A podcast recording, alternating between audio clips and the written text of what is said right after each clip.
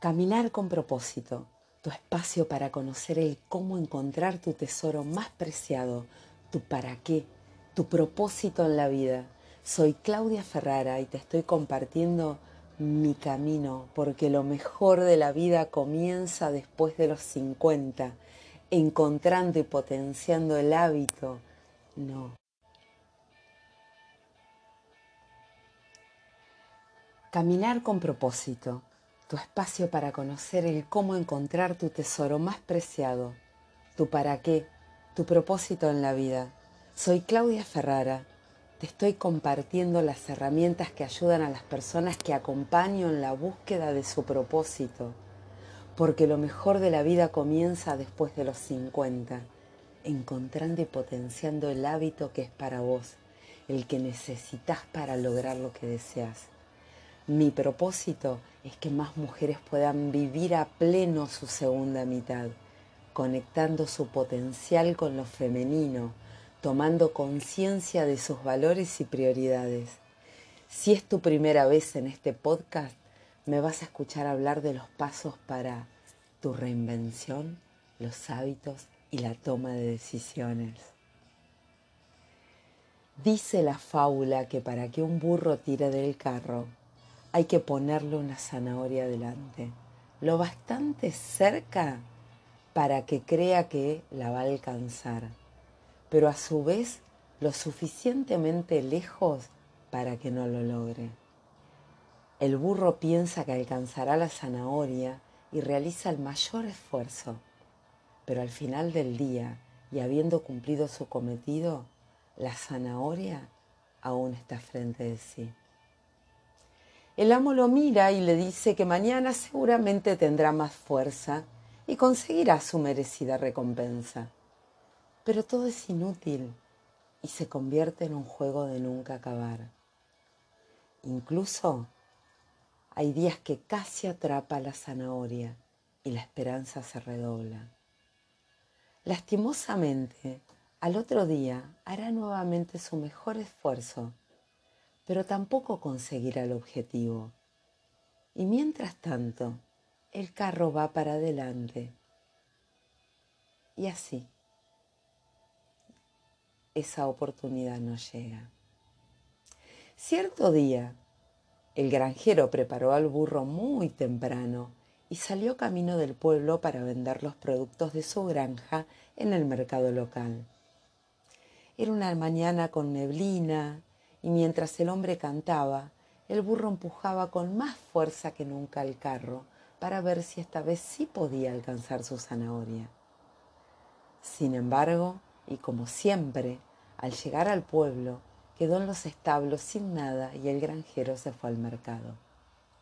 El tiempo pasó y cuando ya despuntaba la tarde, el granjero regresó feliz porque había sido un día excepcional de ventas enganchó el burro al carro, le puso su zanahoria delante, pero cuando agitó las riendas, el burro ni se inmutó, ni un solo paso. Ya eran muchos años empujando para nada, y el burro simplemente se plantó en sus cuatro patas y de allí no se movió. El granjero sacudió su cabeza con decepción Golpeó cruelmente al animal, pero nada. Ni medio paso dio el burro, aún teniendo la zanahoria delante. Fue entonces cuando el hombre se bajó del carro, caminó hacia su granja, en busca de otro burro que fuera más joven e inexperto. Volvió con él, lo enganchó al carro, le dio de probar unas pocas rebanadas de zanahoria y le puso a su frente una enorme hortaliza con la que el burro empezó a empujar del carretón con gran fuerza para comérsela. Atado detrás del carro iba el primer borrico cabizbajo y decepcionado. El granjero miró al burro joven y con una gran sonrisa pensó se conforma con poco. Basta la promesa de una zanahoria para hacerlo feliz. ¿Cuánto tiempo fui yo detrás de la zanahoria? ¿Cuánto tiempo fuiste vos detrás de la zanahoria? Cuando me reciba voy a, cuando me case voy a, cuando tenga un hijo, cuando mi hijo crezca, cuando consiga un mejor trabajo, cuando me jubile, cuándo, cuándo, cuándo. Como el burro de la historia detrás de la zanahoria. Nos sucede igual en la vida personal, aunque creemos que solo en el trabajo. En la vida personal es muy parecido. Y me surge una pregunta, sabes que me encantan las preguntas. ¿Y si vos fueses tu propia empresa? Cada una de nosotras dedicadas a nosotras mismas, a conocernos, a saber lo que nos gusta, no lo que nos dijeron que debía gustarnos según la edad, el estado físico o la economía que tengamos. ¿Cuál es tu zanahoria? ¿Cuál es tu zanahoria? ¿La estás alcanzando?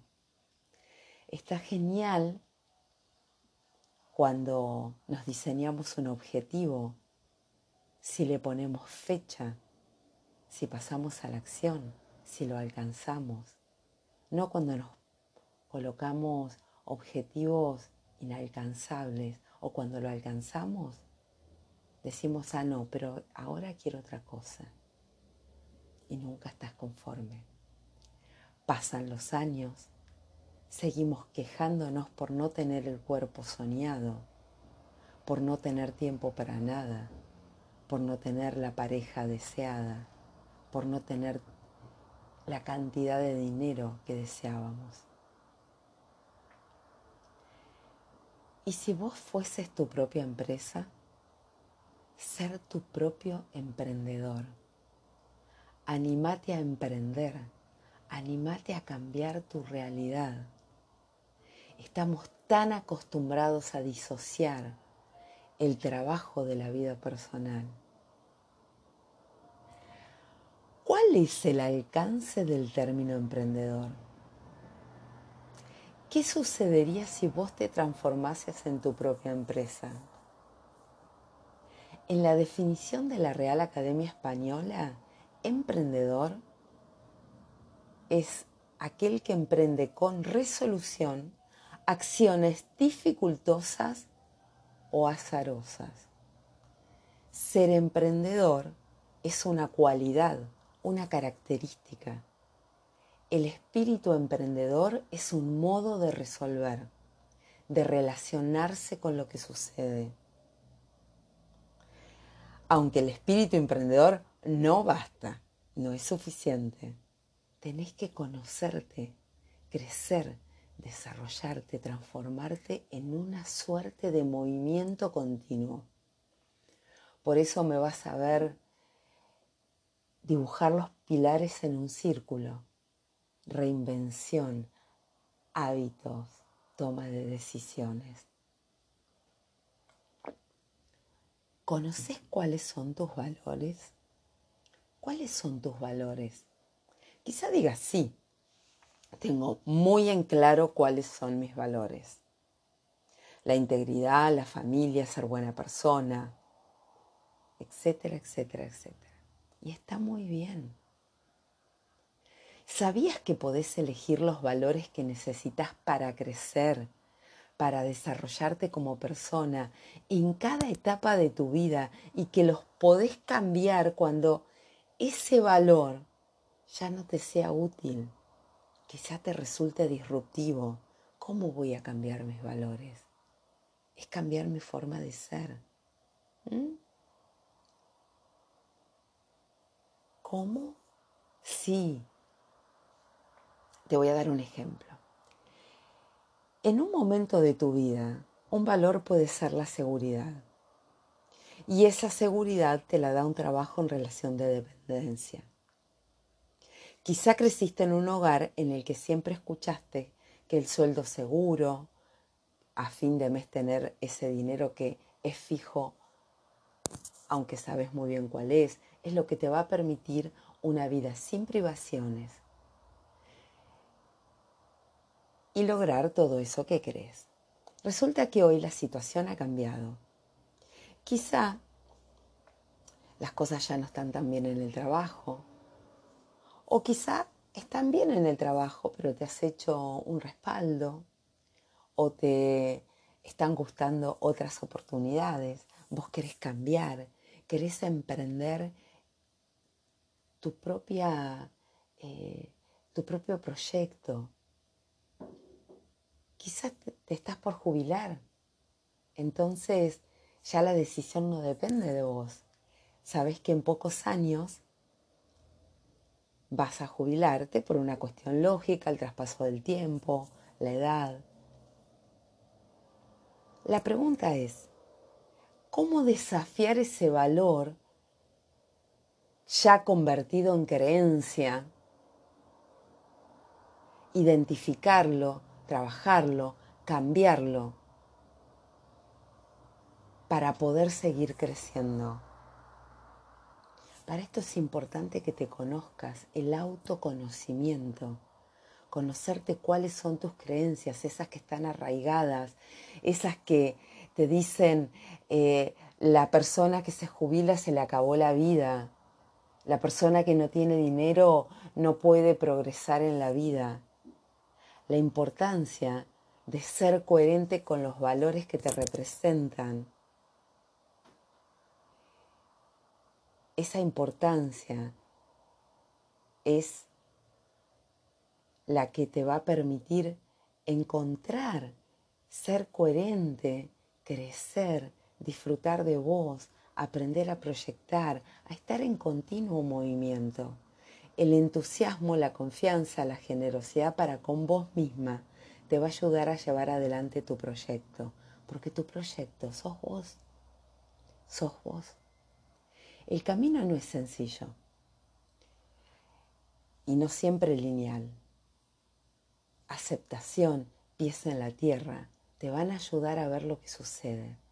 Ser flexibles, hacer los cambios que necesitas. Ser flexible, ser flexible. Y si liderar una empresa requiere capacitación, profesionalización por parte de los dueños, ¿qué necesitas vos para ser tu propia empresa a desarrollar. Recordá que estamos imaginando que vos sos tu propia empresa.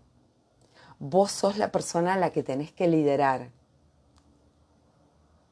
Ser equilibrados y tener perspectiva permite aprovechar fortalezas, conocer debilidades, poder escuchar las críticas. La dispersión es un riesgo, la procrastinación es un riesgo aprender a decir que no. Quizás seas una persona que le dice sí a todo. Aprender a decir que no es un antes y un después porque te ayuda a, a poner foco. Quizá hayas estado años de tu vida despotricando por las horas de trabajo. Esa vida laboral disociada de la personal, cumpliendo los objetivos de otros. ¿Cómo será ser vos tu propia empresa. La vida laboral y la vida personal van de la mano. No deberían ser dos cuestiones que vayan por carriles separados, que se manejen con parámetros separados, ni que funcionen con sistemas de valores separados. ¿Para qué hago lo que hago? ¿Hacia dónde quiero dirigir mi vida?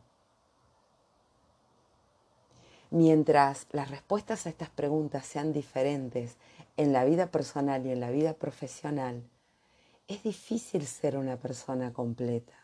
Quizá estás pensando, amo mi trabajo, toda mi vida hice esto, amo mi trabajo y estás cerca de jubilarte. ¿Y qué vas a hacer? No sé, me voy a morir cuando no pueda hacer esto. No, me, lo estoy diciendo eh, de una manera metafórica. No sé qué voy a hacer. ¿Cómo será empezar a pensar ahora en lo que vas a hacer? ¿Cómo será desarrollar empatía con vos misma?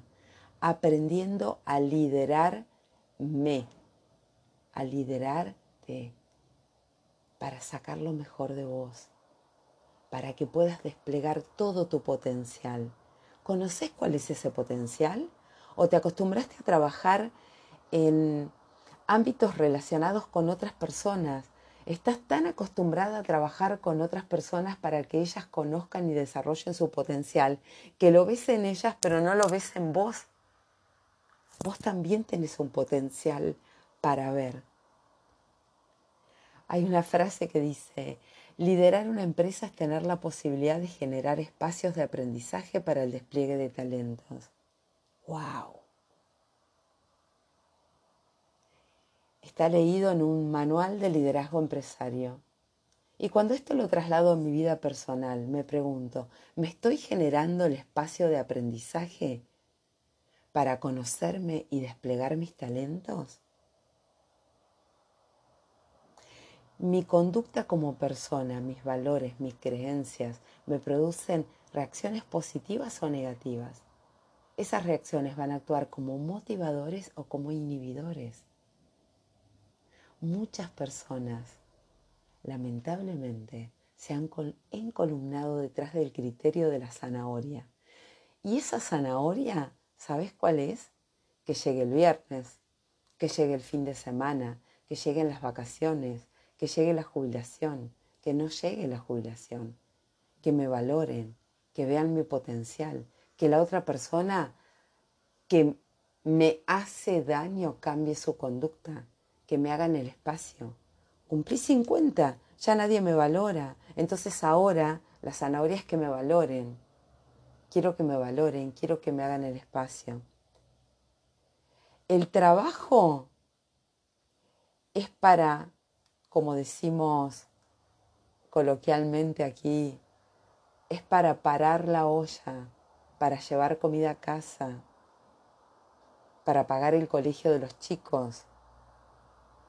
Y lo que me gusta está en otro lado. ¿Y qué es lo que te gusta? Ay, no lo sé. No tengo tiempo para encontrar lo que me gusta. Otra pregunta. Hoy estoy llena de preguntas. ¿Cómo mantenés un jardín en buen estado? Lo regás, le sacás la maleza, preparás el terreno para que crezcan cosas buenas, generás la posibilidad para que crezcan flores en cambio que crezcan la mala hierba, los yuyos. Entonces aparece la motivación y cómo conseguirla. Pero antes de hablar de motivación, vamos a hablar de esas cosas que en realidad no motivan tanto. Porque te acordás, estamos hablando de autoconocimiento. Puedo cambiar cuando me conozco. Y como siempre en este podcast, te vas a llevar estrategias y la invitación es a que tomes lápiz y papel y que vayas anotando esas ideas que te gustan, esas que te vayan surgiendo y esas ideas que no te gustan, también anotalas, porque ahí va a haber oportunidades. Acordate, estamos hablando de ser tu propio emprendedor. Y ahí vamos. ¿Qué es lo que inspira en general a las personas en las empresas?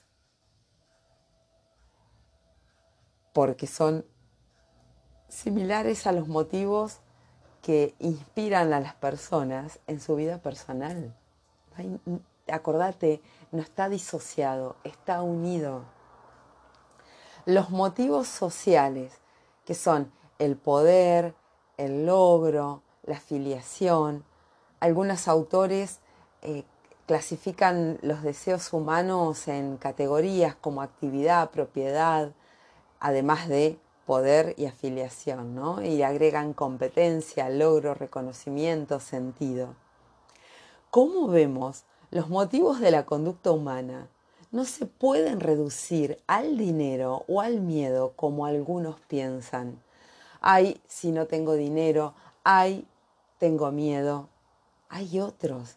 Está eh, ese, ese logro, ese reconocimiento, ese sentido. Solo cuando comprendes lo que te motiva y que te desmotiva, vas a poder lograr los resultados que deseas. Porque la motivación es algo que necesitas para seguir adelante, pero ¿cómo conseguirla? Entonces, antes de hablar de cómo motivarte, es importante que te conozcas. ¿Cuáles son tus creencias? ¿Cuáles tus pensamientos recurrentes? Es como la misma tarea esa de mantener el terreno en buen estado. Cortas el pasto, lo regás, el terreno será un buen lugar para que crezcan flores, árboles, tu tarea como líder de vos misma es generar las posibilidades para que esto ocurra. ¿Cómo, vas a identificar lo que querés, pasar a la acción, si tu pensamiento habitual es que vos no podés, que vos no sos buena para eso, que solo los que tienen dinero pueden lograrlo, que solo las flacas consiguen pareja, que solo las lindas consiguen cosas, que solo las jóvenes consiguen cosas. Antes de sembrar semillas de flores en el jardín, tenés que limpiar la, la maleza. En tu cabeza sucede algo similar. Antes de implantar la semilla de lo bueno, vas a tener que aprender a conocer tus creencias, esas que te limitan, a conocer el pensamiento recurrente que también te limita. Somos seres humanos y pretendemos ser tratados como seres humanos. Eso le decimos a todo el mundo, ¿no? Ay, soy un ser humano y pretendo ser tratado como un ser humano. La declaración, la declamación es preciosa. Pregunta, ¿qué te agradeces a vos misma? ¿Cómo te saludas en las mañanas? O ni siquiera te mirás al espejo porque no te gusta lo que ves y te decís cosas horribles, ¿lo harías con otro? El exceso de control también es desmotivante y el exceso de control se origina en la falta de seguridad, de autoconocimiento, en la dificultad para elegir. Y las consecuencias más comunes es que evitamos tomar decisiones, no queremos asumir riesgos y comienza a bajar la energía. El doble mensaje. Cuando lo que decís no está en línea con lo que haces. La incoherencia entre lo que comunicas, lo que pensás, lo que sentís. Eso trae efectos directos sobre la motivación, provocando la disminución de la iniciativa, el debilitamiento de tu autoconfianza. Recordá que estamos hablando de aquello que te desmotiva, la crítica negativa.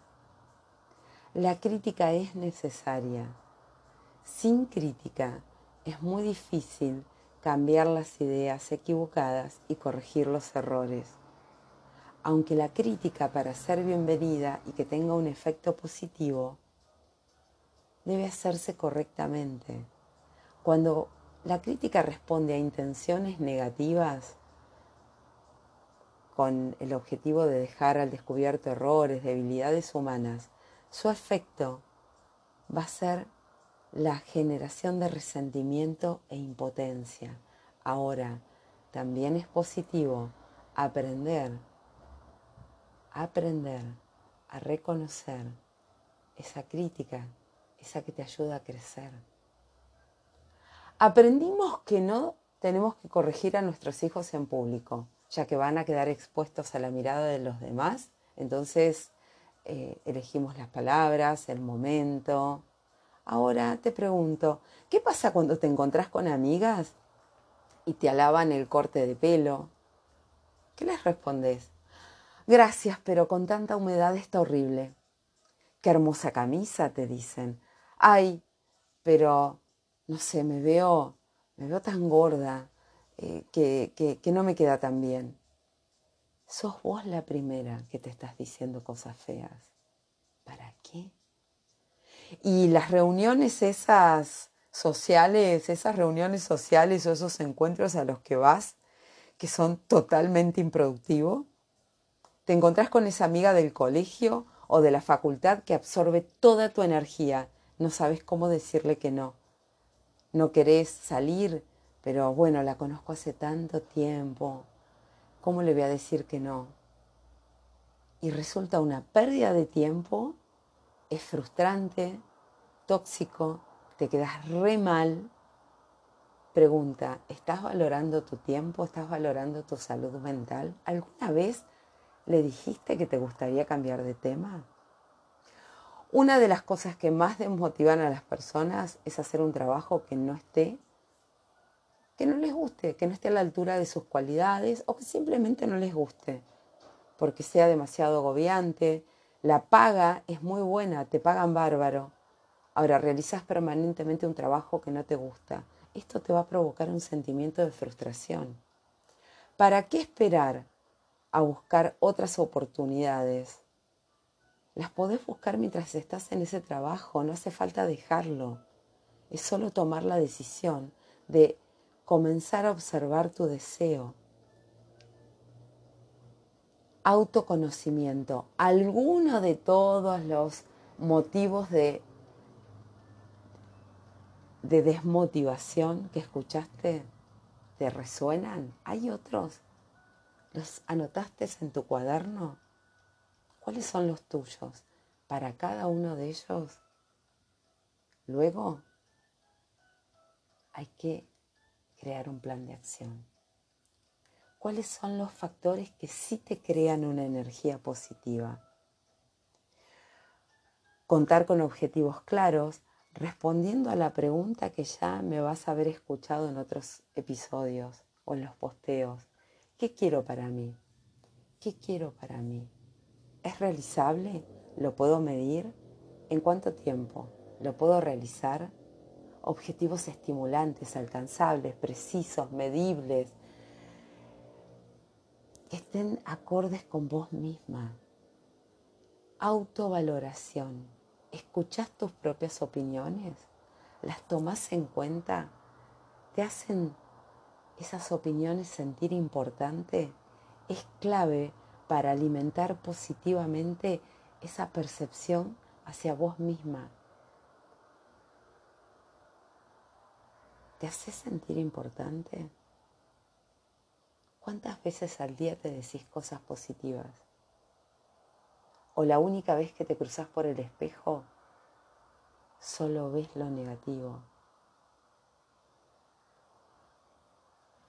¿Cómo saber que he logrado algo si no tengo algo para medir?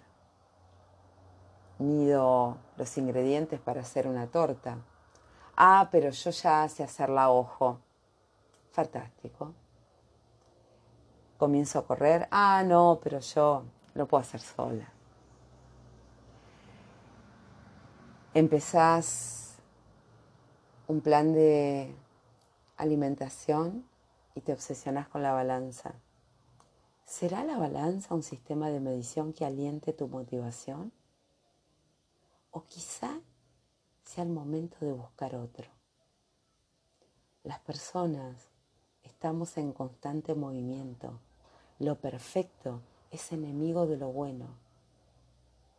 La mejora es permanente y lo es como el cambio.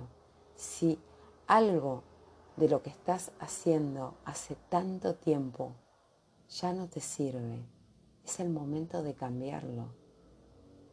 Ya no te sirve estar con esa amiga, ya no te sirve subirte a la balanza todos los días. Si ya no te sirve, no lo hagas más. Busca ayuda. Seguimos con la motivación. Uno de los principales deseos humanos es la afiliación. Ese deseo que impulsa a interactuar con otros humanos para poder desarrollarse como ser social. El trabajo es el lugar en el cual pasamos la mayor cantidad de horas del día. Genial, la pasamos bárbaro, si es que la pasamos bárbaro. ¿Y qué sucede cuando nos jubilamos? Ah, no lo pensé, no sé qué voy a hacer. Mis amigos son del trabajo, no sé qué voy a hacer. ¿Por qué no empezar antes a crear esos espacios donde socializar por fuera del trabajo? realizar esa búsqueda interna que te permita conocer lo que te gusta, lo que querés para vos. Entonces, cuando llegue el momento de jubilarte, ya vas a tener tu grupo de amigos, tu grupo de socialización. Más arriba mencioné que tu trabajo tenga sentido para vos. La profesión que hoy estás desarrollando es muy probable que la hayas elegido a los 17 años, 18, cuando terminaste el colegio secundario y comenzaste a estudiar o a elegir eso que querías hacer. Hace años que estás en el mismo trabajo. ¿Dejarías hoy que una persona de 17 años te ordene, tome decisiones por vos, te diga lo que tenés que hacer, te diga cuál es el trabajo que te tiene que gustar, te diga cuál es el hobby que te tiene que gustar o los amigos que tenés que tener? Mírate, obsérvate, porque ya lo estás haciendo. Estás dejando que tu yo de 17 años decida por vos. Si estás feliz, si estás bien, si estás realizada, es genial. ¿Qué pasa si no lo estás? Ah, pero bueno, esta es la profesión que elegí. ¿Cómo la voy a cambiar ahora? ¿Y cómo hago para comenzar a dar los primeros pasos? Autoconocimiento.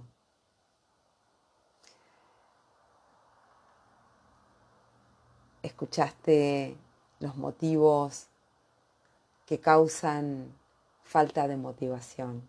¿Cuál es el tuyo? ¿Hay otro? Escribilo, anótalo.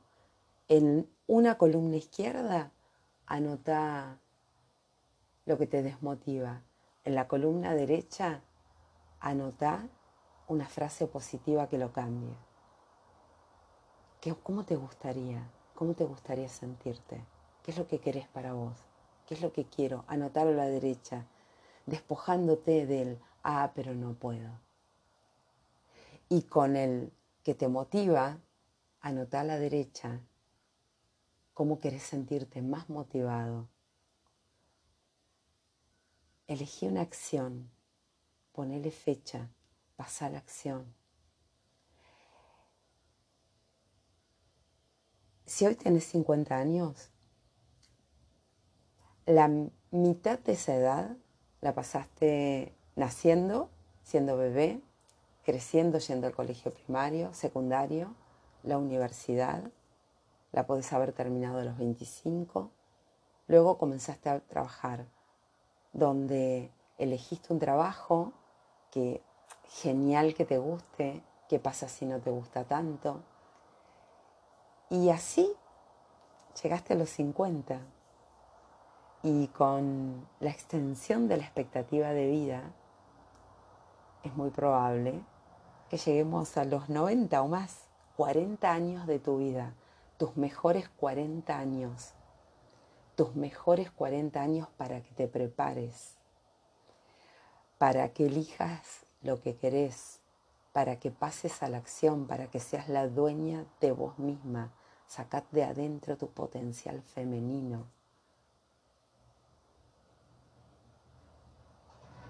Esto es caminar con propósito. Mis tres pilares, que son los tuyos.